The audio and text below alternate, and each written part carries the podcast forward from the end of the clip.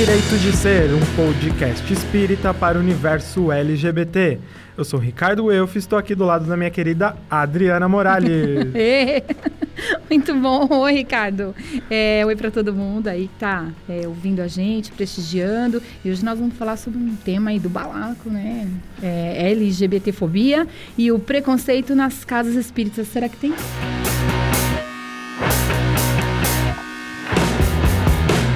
Tema muito importante para a gente é, abordar, falar. Para trazer esse assunto, a gente trouxe o filósofo e psicanalista Adeilson Salles. Tudo bom, Adeilson? Tudo bem, que alegria participar do programa e tratar desse assunto tão palpitante e urgente, né, para os dias atuais. Pode se apresentar aí para a galera de casa, contar um pouco da sua história. Eu já sou um pouco conhecido no meio espírita, né? Palestrante, autor, temos até o momento 89 livros publicados voltados para crianças, jovens e adultos. E nos últimos tempos o meu trabalho vem se notabilizando é, principalmente para o público jovem. Então eu viajo muito o país fazendo palestras não apenas no meio espírita, mas também no meio laico, sempre trabalhando temas é, que interessem a esse público e que pouco se falam no ambiente acadêmico, né, com relação a questões da sexualidade, homoafetividade e tudo mais, e também no meio espírita. E nós, há algum tempo atrás, quando começamos na literatura para o público jovem, nós começamos a ousar tratando de temas que não eram abordados até então. Então, por exemplo, é, eu cheguei a escrever um artigo com o nome de é, Masturbação e Obsessão. E comecei a adentrar nesse terreno, a repercussão foi muito positiva diante da da resposta dos jovens e também de muitos educadores, nós aprofundamos o nosso trabalho. Só que o que acontecia era que, paralelamente a esse meu trabalho, é, já havia aí um preparo para que eu também me envolvesse nessas questões com relação à comunidade LGBTI+, porque o meu discurso sempre foi acolhedor. Eu escrevi um livro infantil é, que nasceu em uma sala de aula, quando deparei com a diversidade dos tipos de família na atualidade e ali estavam à minha frente 60 crianças viviam essa realidade da diversidade, né? Então, como eu precisava falar de sobre família e paz, na hora que fiz uma releitura na minha cabeça da história da Alice no País das Maravilhas para Alice no País das Famílias. Eu me aprofundei, acabei lançando esse livro da Alice e o trabalho não parou de crescer. Então, em todos os eventos que eu ia, o público LGBT, meio espírita e fora dele, me abordava, que gostava de, de, ouvir as minhas observações sobre a temática. E Adeilson, a gente sabe que, que você tem uma questão com a sua filha, você poderia comentar um pouquinho para a gente sobre isso? Quando foi no ano passado, eu lancei o meu primeiro livro pela Planeta, eu tinha acabado de escrever um livro chamado pai pródigo, que conta a história de um pai religioso, prega o amor ao próximo e o amor a Deus, mas não conseguia amar o próprio filho, porque o filho era homoafetivo. E aí, quando eu terminei de acabar esse livro, um mês depois, eu tenho uma filha, né? Hoje é uma filha. Eu tinha um filho de 32 anos que trabalhava no Tribunal de Justiça do Estado de São Paulo. E todas as vezes que eu vou a São Paulo fazer palestras, eu fico hospedado na casa dele, hoje ela, né? E fiquei, passei a noite lá, na manhã seguinte decidimos tomar café na padaria, né, que é o que mais paulista gosta de fazer. Voltei para Recife. E uma semana depois eu dirigia pelas ruas de Recife, quando o meu celular tocou e eu identifiquei o número do meu filho. Ele percebeu que eu estava dirigindo no Viva Voz e pediu para que assim que eu chegasse em casa pudesse ligar para ele. E foi o que eu fiz foi quando ele me contou que estava fazendo tratamento psiquiátrico com um que era transgênero. Já carregava muitos conflitos desde a infância, mas que ninguém sabia dessa, desses conflitos que ele vivenciava. Na verdade, a disforia, né? Quando ele me disse que era uma mulher, que eu tinha uma mulher e não um filho homem, eu disse a ele que isso não iria mudar nada no amor que eu sentia por ele. Ele chorou, né? A ligação ficou muda nós conversamos mais um pouco e eu manifestei todo o meu apoio para acompanhá-lo no processo de transição que ele quisesse fazer. Na manhã seguinte, eu peguei o meu telefone e comecei a exercitar a minha nova paternidade, né?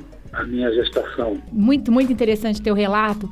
Me diga uma coisa, é, nesse primeiro momento, quando você recebeu a notícia, Como você se sentiu, né? Como é que ficaram as suas emoções?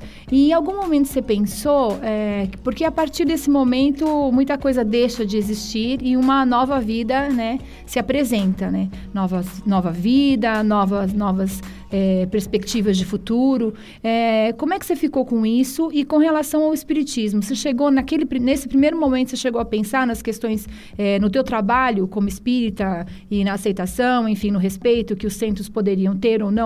E até o que você estava falando, é, o espiritismo te ajudou nessa gestação dessa nova paternidade? Me ajudou, me ajudou bastante. Mas eu não pensei no espiritismo a priori, eu pensei na minha filha, bem-estar dela. E a única coisa que, o que aconteceu comigo mesmo, que marcou, foi que eu tive dificuldades para dormir durante pelo menos 15 dias. Uhum. Mas não porque eu tinha descoberto que tinha uma filha transgênero. Minha preocupação era o que o mundo poderia fazer com a minha filha. Ah, legal. Eu sabia que o caráter dela não ia mudar, sempre foi inteligente, competente, boa, boa em tudo que faz, isso não iria mudar. Mas a preocupação era mesmo com a agressão do mundo. Depois é que eu comecei a pensar em espiritismo, e aí eu me dei conta que eu tinha um papel a cumprir dentro da doutrina espírita por esse viés. Então eu não podia abdicar. Eu já, já tenho muita credibilidade no meu trabalho, principalmente aos, aos educadores, aos jovens, às crianças, para as quais eu escrevo. E isso eu teria que usar de alguma maneira. E qual é a maneira que eu decidi usar? Que a minha própria filha o que, é que eu posso fazer por você te fazer feliz? Ela me disse, o que você pode fazer é continuar fazendo o seu trabalho e ajudando pessoas como eu. Você tem um relato né, nas redes sociais, você conta um pouco da, da, dessa história e você conta, descreve também um episódio dentro de uma casa espírita, né? É, depois que você ficou sabendo dessa, né, da decisão da tua filha, depois de quanto tempo mais ou menos você se sentiu seguro para contar essa história, enfim, para abordar esse tema? Em menos de um mês eu já estava seguro, eu só precisava que ela me autorizasse a falar sobre o assunto. Então, enquanto ela não, não me autorizasse, eu não falaria, mas em 30 dias ela me autorizou Aí eu já fiz o primeiro relato falando da minha paternidade de uma filha transgênera. Legal. tudo começou aí. E o que, que aconteceu? Em todos os lugares que eu ia, pelo Brasil afora, as pessoas me pediam para contar a história. Porque a parte mais emocionante da história foi quando eu encontrei ela pela primeira vez, né? Foi um mês depois, eu soube da notícia. Mas assim, não me preocupei com o espiritismo, mas me dei conta de que eu tinha um papel a fazer e que eu deveria é, colocar definitivamente a minha cara à tapa no sentido de que eu sabia que poderiam acontecer resistências. Mas olha, eu nunca passei por nenhum desconforto. O único desconforto que eu passei foi na casa, nessa casa espírita. É, essa história teve outros desdobramentos que eu não narrei na internet. A filha transgênero desse dirigente me ligou, né, dizendo que queria me conhecer, me abraçar, e ela, Olha ela nem legal. sabia que eu estava me referindo ao pai dela, né? Muito interessante, né? Porque a tua postura, ela abre né, um espaço de acolhimento, não só para aqueles que passam pelo processo, né, de forma empírica, mas também é, para aqueles que se dizem muitas vezes, né, seguidores de Jesus. e fica muito difícil de ser seguidor de Jesus, né, de contemplar tudo aquilo que o Espiritismo nos coloca. Se a gente, é, enfim, não acolhe de verdade todo mundo, não acolhe as pessoas como elas estão, né? verdade? Sim, sem dúvida alguma. Então, eu, eu, se, eu, se eu tivesse tido uma postura diferente com a minha filha, eu abandonaria o meu trabalho nas escolas e no meio espírita, porque não teria como olhar nos olhos de nenhum jovem mais. E, e nesse centro espírita, é, o que aconteceu, para a galera de casa entender, você estava dando uma palestra, né, sobre o tema, se você puder é, Eu fiz uma palestra sobre educação. E no final da palestra eu achei que falando da necessidade dos pais de acolher, acolherem os filhos, decidi contar a história da minha filha. Eu contei, encerrei a palestra e as pessoas me, me ovacionaram. Como normalmente acontece, as pessoas são tomadas de profunda emoção. Mas depois que a palestra acabou, nos bastidores, sem que eu soubesse, os dirigentes foram me, de, me demonizar, né? E falar mal da, do meu discurso. Foi a primeira vez que eu enfrentei esse tipo de situação. Mas eu soube dias depois. E eu não tinha contado nada a ninguém. Eu só decidi narrar esse episódio porque domingo teve a parada e eu pensei assim, olha, eu não posso me calar diante de uma situação que eu mesmo vivi, porque eu não estarei contribuindo com outras pessoas. Para que vocês tenham uma ideia, é, até pastor já me procurou, porque ouviu a minha fala e passou a aceitar o filho que era homoafetivo, quando estava desprezando até então. Olha então, que... é muito interessante, porque eu preciso ajudar as pessoas com a minha história, né?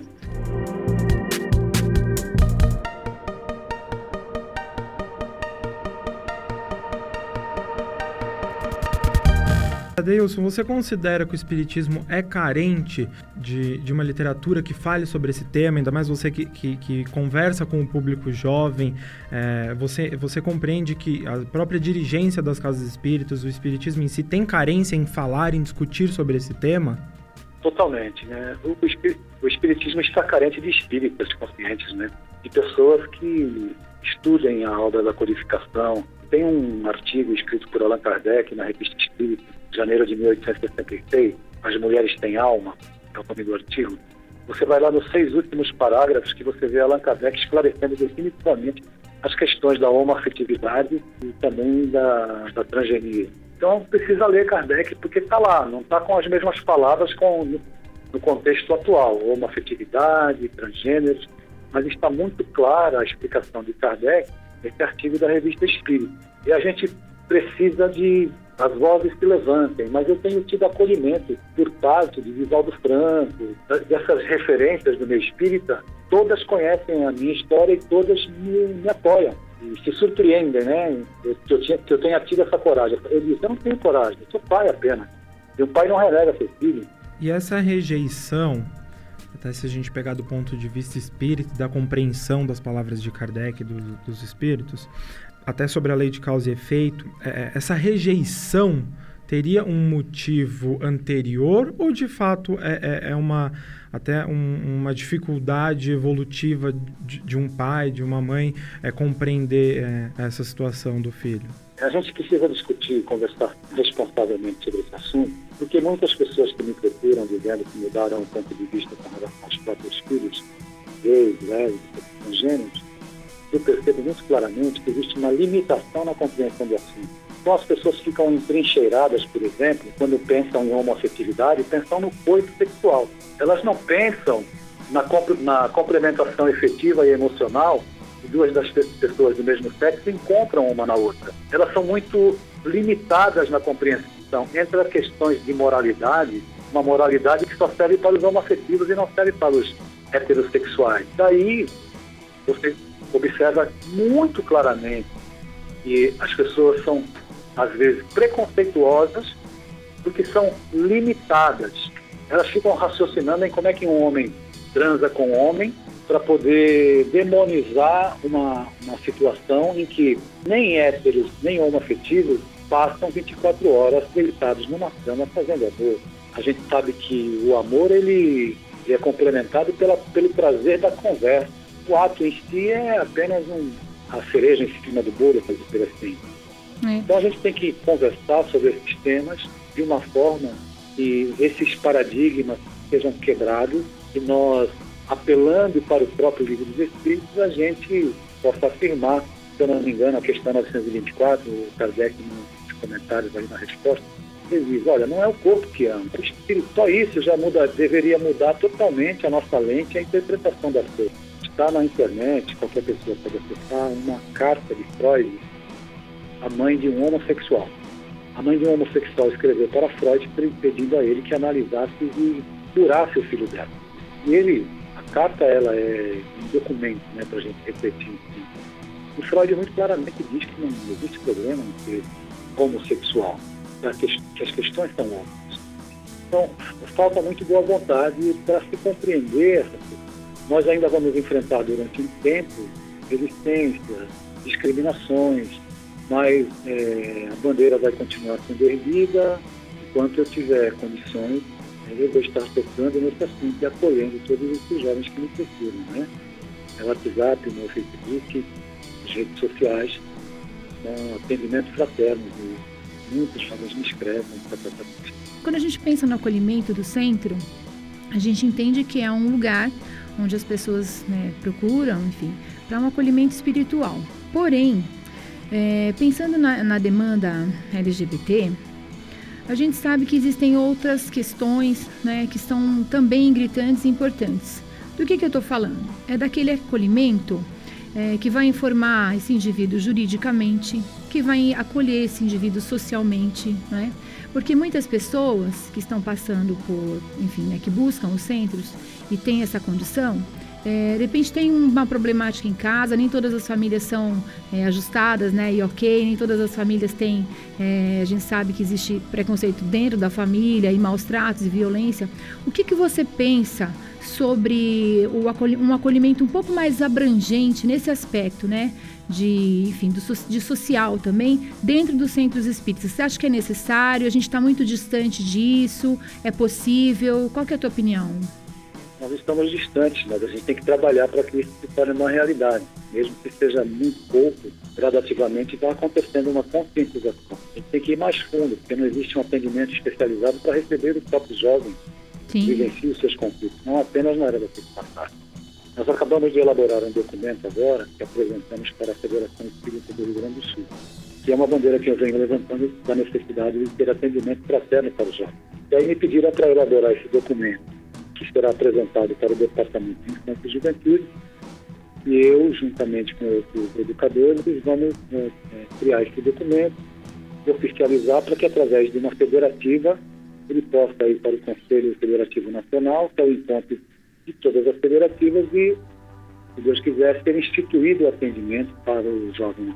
Uhum. não sabe... pode ser absolutamente, não tem nada a ver com o adulto. Né? Sim, sim. É, é específico.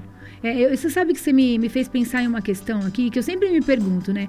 É, por que, que o jovem é, também não tem tanta abertura dentro das casas espíritas? É incomum você ouvir uma palestra de um jovem, por exemplo, né? É, por que, que o jovem não é aquele que acolhe, né? A gente sabe que determinadas situações na vida, não que as pessoas precisem passar por mazelas para entender completamente aí daí poder fazer o acolhimento, mas a gente sabe que existe uma questão que é a empatia. Quando a pessoa passa por uma situação, ela tem, ela está um pouco mais inclinada a fazer o acolhimento. Quando ela passa, ela supera, digamos assim, elabora da melhor maneira possível. É, e aí você falando isso, eu fico, fico pensando, né? O que, que você pensa sobre essa, sobre a, a possibilidade do jovem também acolher? Ser aquele que acolhe, ser aquele que profere as palestras, ser aquele que tem voz e vez dentro dos centros e esse jovem também é LGBT, né? Acho que a gente está bem distante, né? Mas enfim, não custa nada sonhar, né? Quem sabe? Não, mas é, então, dentro desse documento, a gente fala do acolhimento de jovens de todas as condições, atendimento fraterno. Tem que preparar e capacitar quem possa atender. Sim. Não o jovem chega lá, alguém vai querer catequizá-lo. Uhum. E o jovem nunca mais vai voltar no centro espírita. Mas nós temos sim que atender a esse viés e nesse próprio documento nós fazemos a sugestão para que existam palestras de doutrinário com temáticas voltadas para o mundo dos jovens. Que bacana. As questões da sexualidade, a mediunidade na vida dos jovens. Mediunidade hoje é uma dos fatores que deflagram processos depressivos. E ninguém fala e ninguém trata de jovem médio. Onde estão os jovens médios? Sim. Estão se suicidando, se automutilando.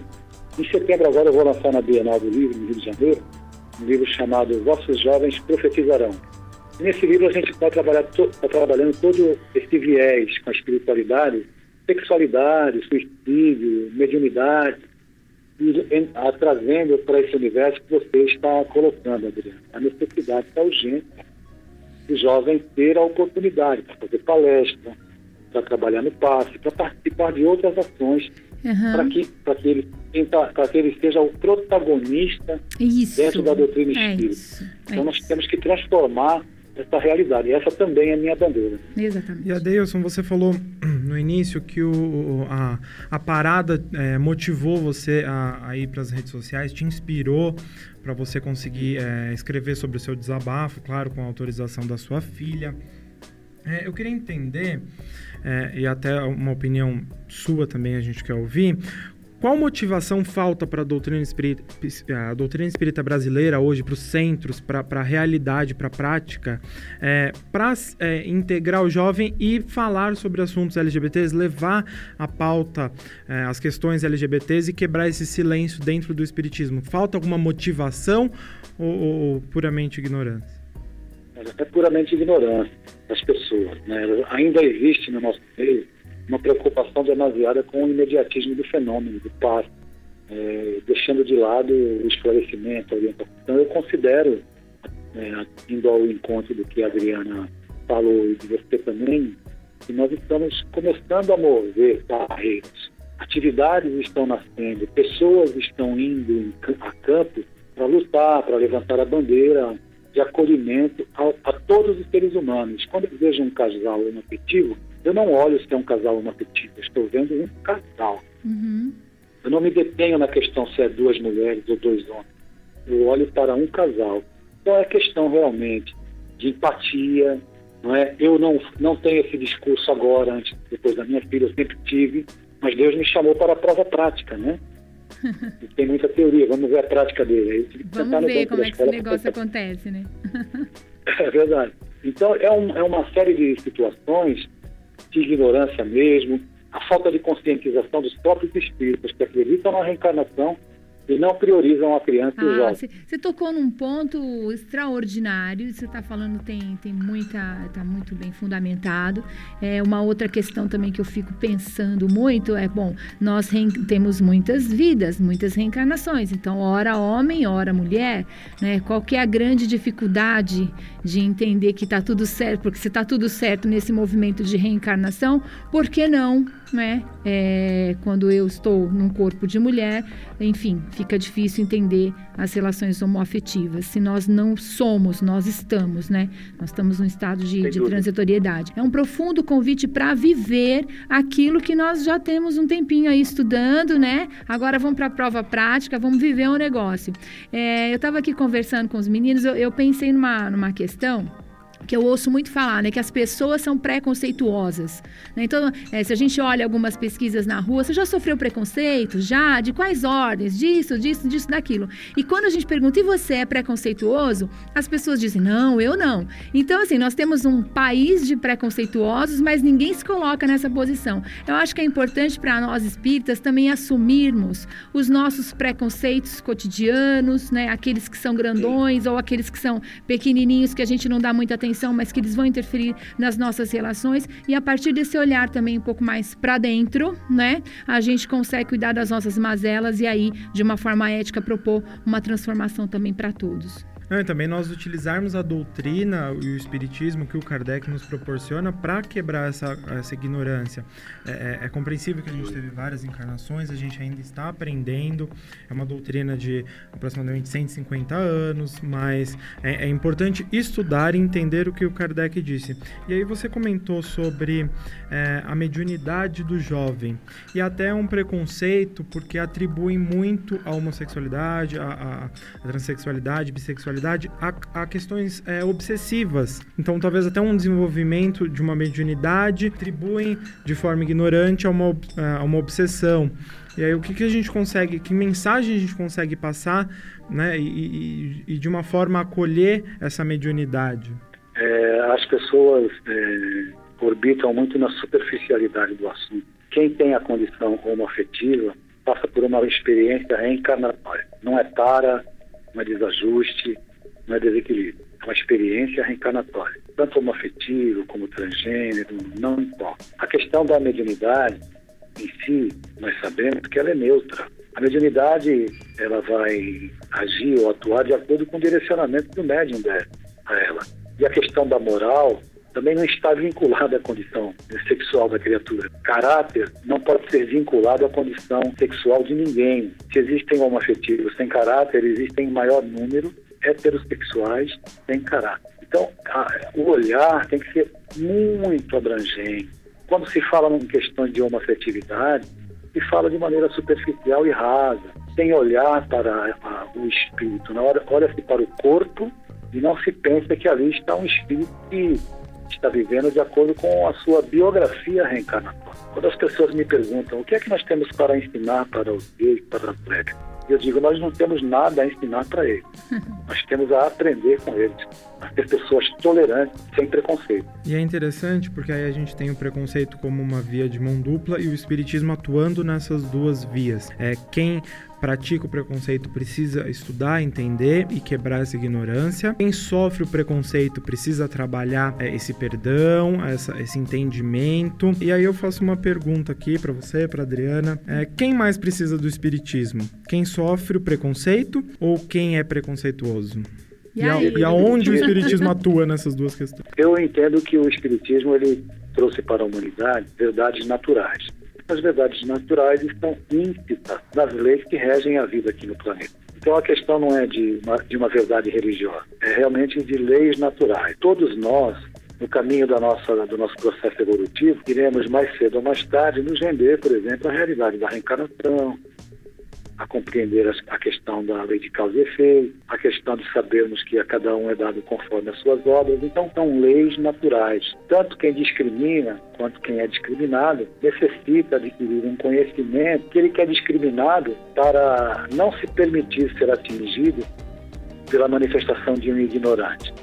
E aquele que é ignorante com relação a verdades naturais e a condição de experiência evolutiva que cada um experimenta aqui na Terra, aquele que discrimina, ele tem que aprender também que ninguém, ninguém, absolutamente ninguém, qualquer lugar do planeta, é cristão se não aceitar as pessoas como elas. Então, quem diz que tem, quem tem Jesus nos lábios, né, para dar uma satisfação social no, ali no seu convívio, as pessoas que vivem, não tem Jesus no coração e discrimina ainda está bem longe seguir esse papel. Pela nossa própria condição, né, no planeta onde nós habitamos, eu acho que fica muito difícil né, a gente pensar que estamos distantes da condição de sermos preconceituosos, né? Então eu acho que tanto aquele que, que sofre ou aquele que profere, é, existe um pouco do contrário em cada um, né? Tá todo mundo meio doentinho. eu percebo dessa maneira. E aí se a gente pensar no espiritismo, né, e naquilo que Jesus disse em Mateus, é, que os sãos não precisam de médico, eu acho que está todo mundo meio doentinho, né? Um pouquinho. E é preciso que a gente olhe para as nossas questões, né? É preciso que a gente faça esse movimento, essa viagem interna, de uma forma legítima e, mais do que isso, de uma forma corajosa. Porque muitas vezes nós negamos as nossas mazelas por medo, né? Por medo, por nos percebermos como alguém, como pessoas que não têm é, condição de, de, transformar. E de verdade nós temos. A gente precisa é mesmo de coragem e acreditar que nós não estamos sozinhos. Esse movimento, nesse momento transitório é um momento importante. Nós estamos aqui por acaso, né? É o que está acontecendo nesse momento sócio-histórico do planeta. Não aconteceu em momento nenhum. Nós já vivemos outras coisas, mas do ponto de vista tecnológico, do ponto de vista de aceitação, de respeito e de não preconceito, eu acho que esse é um momento muitíssimo importante para a gente se perceber como doente em ambos os aspectos e de verdade entender o espiritismo e praticar, que é isso que você fala, né? E, e na prática essas experiências, né, essas novas experiências estão principalmente na nossa família, né, no, no núcleo, no, no, em como a gente vai levar esse aprendizado.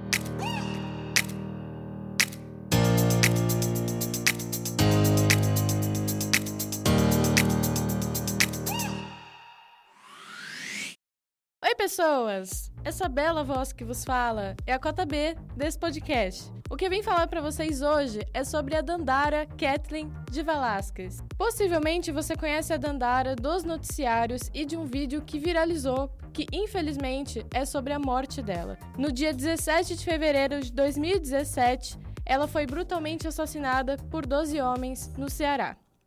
A fim de contar uma outra história sobre a Dandara, a sua amiga e inspetora da Polícia Civil, a Vitória Holanda, escreveu o livro O Casulo de Dandara, onde ela fala dos sonhos, da infância e dos preconceitos vividos por Dandara. Em entrevista para o portal Lucom, a Vitória diz que não conhecia a transfobia antes do assassinato de Dandara. Por isso, fica aqui o meu recado.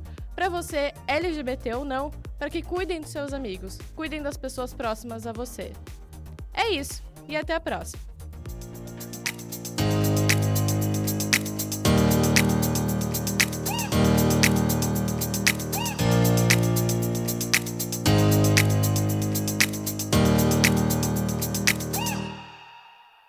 Eu queria também de vocês um conselho para as famílias, é, principalmente para os pais, como podem acolher sem preconceitos LGBTs e, e a, encarar com aprendizados essas novas experiências. Primeiros convidados? Eu, eu acho que é um momento ímpar, né? Ímpar.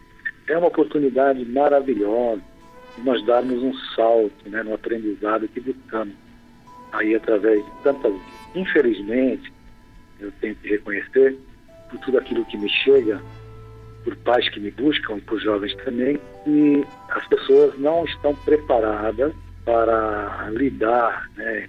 ao mesmo tempo que alguns pais acabam nos surpreendendo com a aceitação e acolhimento, a grande maioria, infelizmente, rejeita. Por que, que existe essa rejeição? Porque existe ainda a predominância das paixões, né? Da, das conveniências sociais, acima do amor que efetivamente nós devemos ter pelos nossos filhos. Então eu me preocupo se meu filho é gay, eu estou muito preocupado se os meus parentes vão saber que meu filho é gay. E a gente tem que aproveitar uh, todos os momentos que a vida nos oportuniza, porque o momento é maravilhoso. Não é trevas, não é de lamentação. O momento é de trabalho de oportunidade, né? Muitas vezes a gente lamenta, né? Entra num processo aí de entristecer e achar que está tudo perdido. É, e não, né? É um momento de muito trabalho, sem sombra de dúvida, né? De muita argumentação, de muito debruçar, mas é uma super oportunidade, né? É, pensando um pouco, né? Nessa, nessa história e no que você disse, eu acho que tem um elemento que às vezes a gente esquece de praticar, que é o amor. Né? Quando você olha para um filho, independente da orientação homoafetiva ou então para quaisquer, enfim, pessoas que façam parte daquele núcleo familiar, quando você olha para essa pessoa com a lente do amor, né? É, e sentindo isso de uma forma muito verdadeira, todas as outras questões elas se tornam pueris, não é? Elas deixam de ser pauta. Então, o amor de verdade, ele é capaz de transformar, de elaborar e de dar um jeitinho, né? Dar um jeitinho para tudo e consegue acolher todo mundo debaixo da mesma tenda. Então, a gente espera, né? Que esse nosso trabalho, que esse nosso encontro, né, que o seu trabalho aí, Adilson, parabéns né, pela tua coragem, por compartilhar a tua história e por fazer dela também uma, uma grande bandeira, é, seja de verdade, né, aqueles tijolinhos que a gente vai colocando na construção e na transformação para um mundo melhor, que é isso que a gente espera.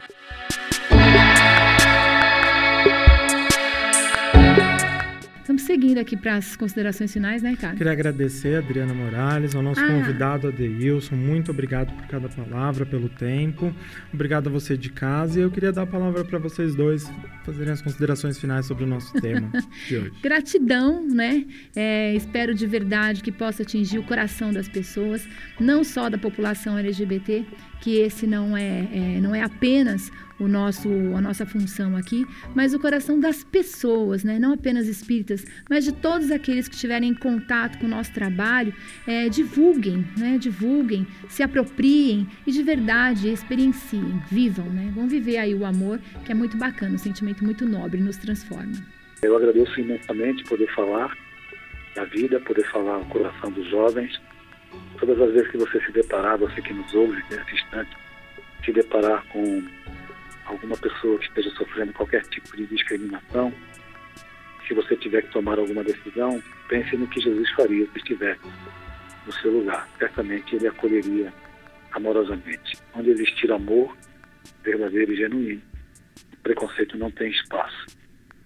Aceitemos as pessoas como elas são, porque é assim que é mais prazeroso amar a essência de cada criatura na Terra. Muito obrigado. Isso aí, obrigado. Muito obrigado. e esperamos vocês aí de casa no nosso próximo episódio do Direito de Ser. Acompanhe anchor.fm barra Direito de Ser e mande suas sugestões, suas perguntas, suas dúvidas pelo e-mail direitodeser.feal.com.br.